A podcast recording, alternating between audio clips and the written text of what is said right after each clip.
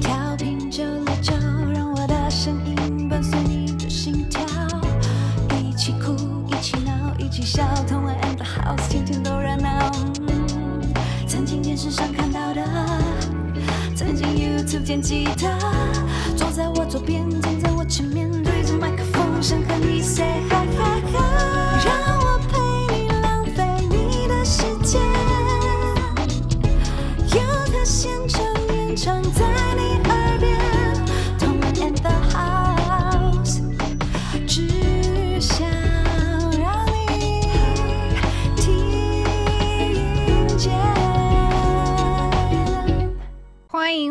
来，同 A 的 House。今天呢，是我们这个新系列 Profile 音乐职人的这个单元。那今天我们呢邀请到的音乐职人就是深白色老师。嗨，同学好，大家好。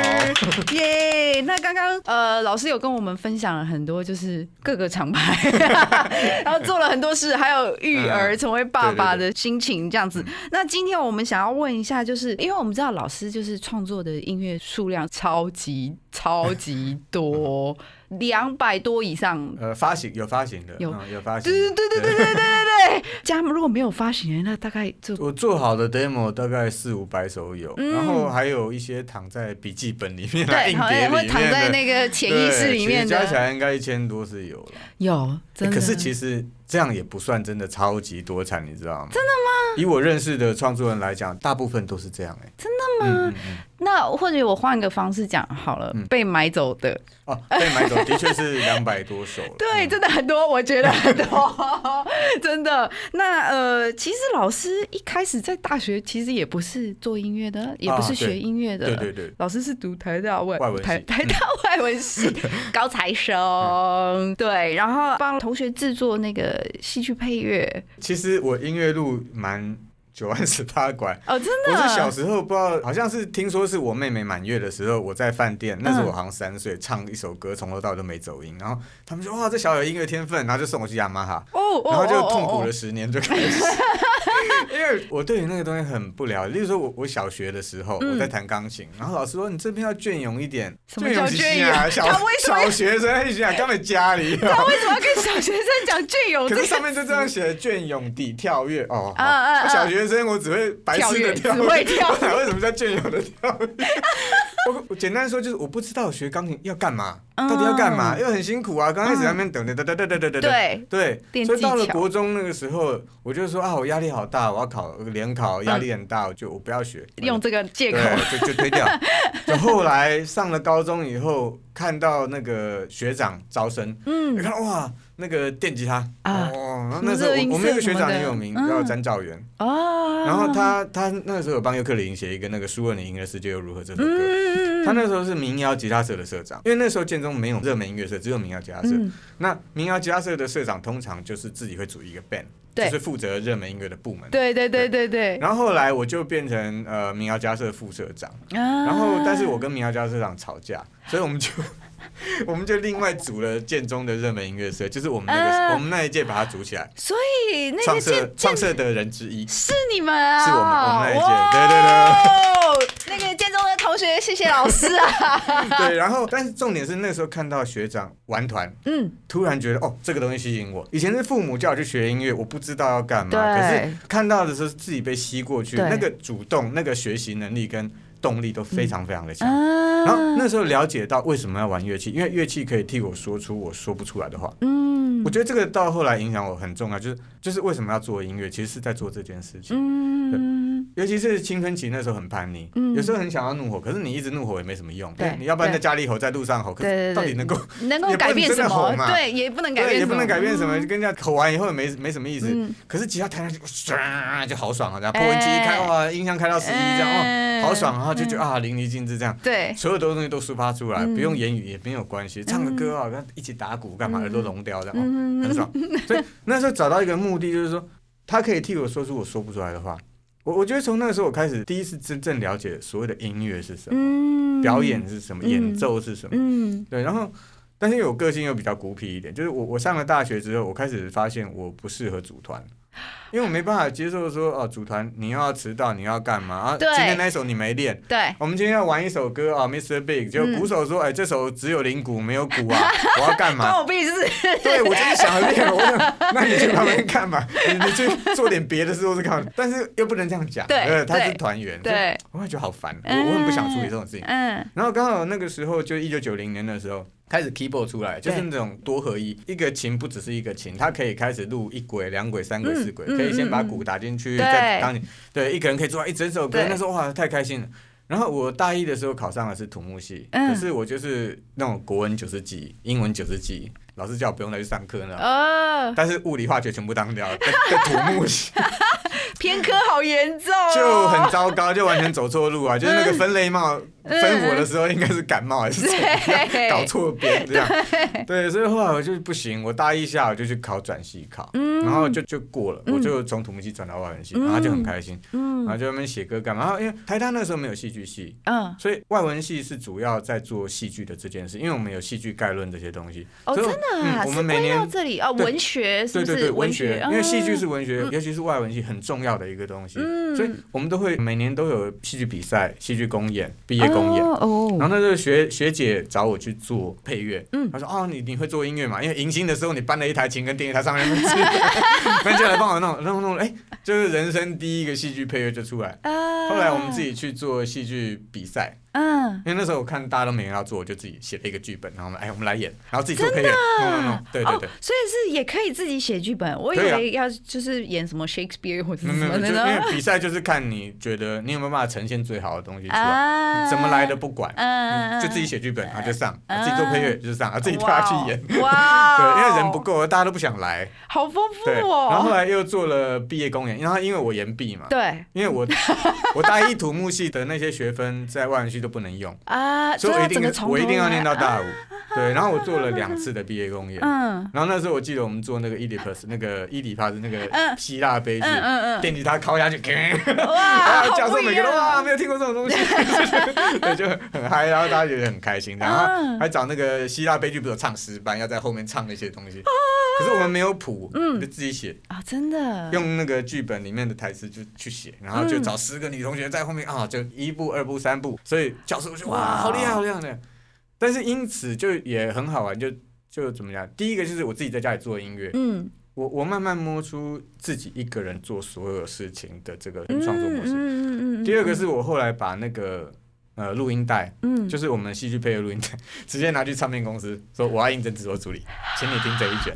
然后我们主管那时候一听，哦，好，来，对对对，当时的模式是那样，对不对？我礼拜六毕业，然后礼拜天嗯。在家里睡了一天，礼嗯拜一就去上班了，就哇这样，然哦，后就到现在一直在做唱片。哇哦，因为就是很多年轻人会觉得说，如果说他们现在做音乐，到底要怎么哦，现在？这个生态又很麻烦了，对因为现在唱片公司跟以前的唱片公司不一样。很不一样啊，嗯都还有没有制作部我都不知道。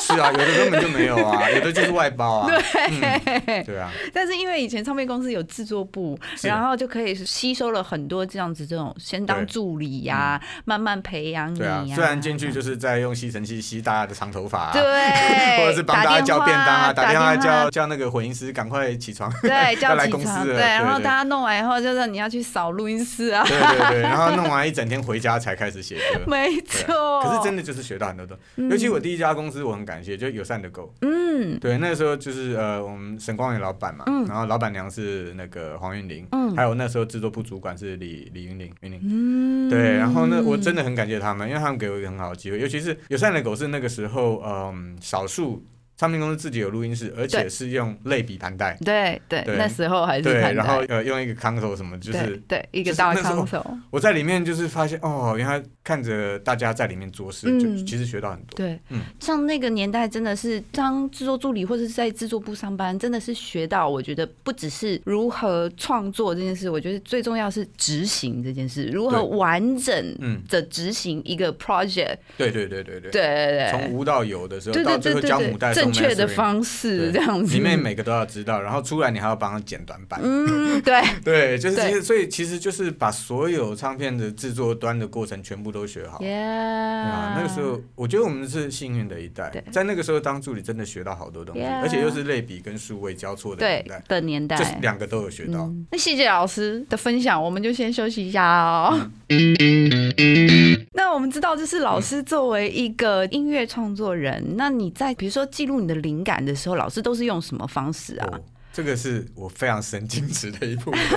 因为大学的时候有一次在公车上，然后想到一首歌，然后想很想要拿出来写，嗯，就后来被旁边的突然有一个大婶就骂我说：“哎、你好手好脚，为什么要做博爱座？”可是他看错我，我做的不是博爱座，嗯。是我前面那个是博爱座。嗯。但我嗯。我不想跟人家起冲突，会觉得有点丢脸。嗯，然后那时候就站起来，嗯，然后就忘了，我就忘了那个是什么。然后你知道，哦人生就这样，就是你会觉得啊，那会不会是我人生中写过最好的一个一段旋律对？对对对其实不会啦。那个闪电就这样离我 可是，在当时就会这样想啊。大三的时候，那时候哇天哪，这怎么办？怎么嗯办？所以我后来就一直很在意这件事情。嗯我做过很多，例如说，呃，曾经在脖子前面挂小本子，有有插那个小小笔的，小笔，就是那个本子不是一圈一圈一圈，跟那个麻花卷一样，然后里面可以插一根小笔。然，后就挂在脖子上。对，这种事也做过。然后神经直到有时候晚上睡觉，嗯，梦到一首歌会跳起来写起来。啊这个事情发生过三次，是真的。真的，我我有做过这样的梦，但醒来真的就是 对我就是太紧张，紧张到就真的醒来，啊就就我是不是在做梦？我在做梦，那我赶如果是的话，赶快起来写，就起来，赶快写。天啊，好那床边就要摆纸跟笔这样，啊对，然后啊呃那时候也有买录音笔，嗯嗯嗯，然后有一次追求是在我其实去洗澡，因为洗澡跟上厕所的时候很很容易有灵感，对对对对对对对？对身体比较对解放，对对对对，然后那时候纸跟笔都会带，有一次忘记了想怎么办，然后啊赶快就湿哒哒的出去，嗯嗯嗯，沾牙膏在镜子上洗，对，好厉害，然后赶快包给毛巾冲出去，然后再拿笔记来抄这样。哇，。好执着哦，老师好执着哦，但是后来在就是智慧手机问世之后，这一切的麻烦都解决。对，真的，就有的时候我只要，例如说，嗯，智慧型手机就是相机是最容易对。呃打开的，你就手压一下，不管有没有解锁，相机都会跳出来。对对对对对，你就选录影，那就录了。对，哦，不是真的要录影，只是要录声音而已。声音，对，因为我后来发现他们录音的程式好像没有办法像相机这样叫出来，那我无所谓，我就嗯叫。对，反正现在硬碟那么大。对对对对，对对，然后回去再把它整理成谱这样。呃，然后后来也有一些就是可以用手指头在荧幕上写字、对画画的 app，嗯所以呃，我后来就找了一个我很习惯就就这样用。嗯那习惯的原因也只是因为它的背景像记事本一样有一条一条，嗯，它其实没有特别好用或者干嘛，嗯但我就习惯。嗯。然后写完以后就也顺便按个截图，就等于是笔记本这个 app 里面有一份，然后相机呃相簿手机相簿里也有面也有一份对，然后整理一个谱的相簿这样，啊，就什么东西都有两份，所以老师，你是直接记简谱吗？还是嗯，简谱比较快。对对对，而且有时候懒懒到到像我们那个生记号，本来一个一个井字，对不对。我后来直接打叉，哦，真的这样又会快一点。啊啊啊啊！然后那像那个高音哆，你上面要按按一一个点，一个点，我也不想写。嗯，所以，例如说，我今天要写手哆的话，我就把那个一写高一点，这样唱的时候就往上唱。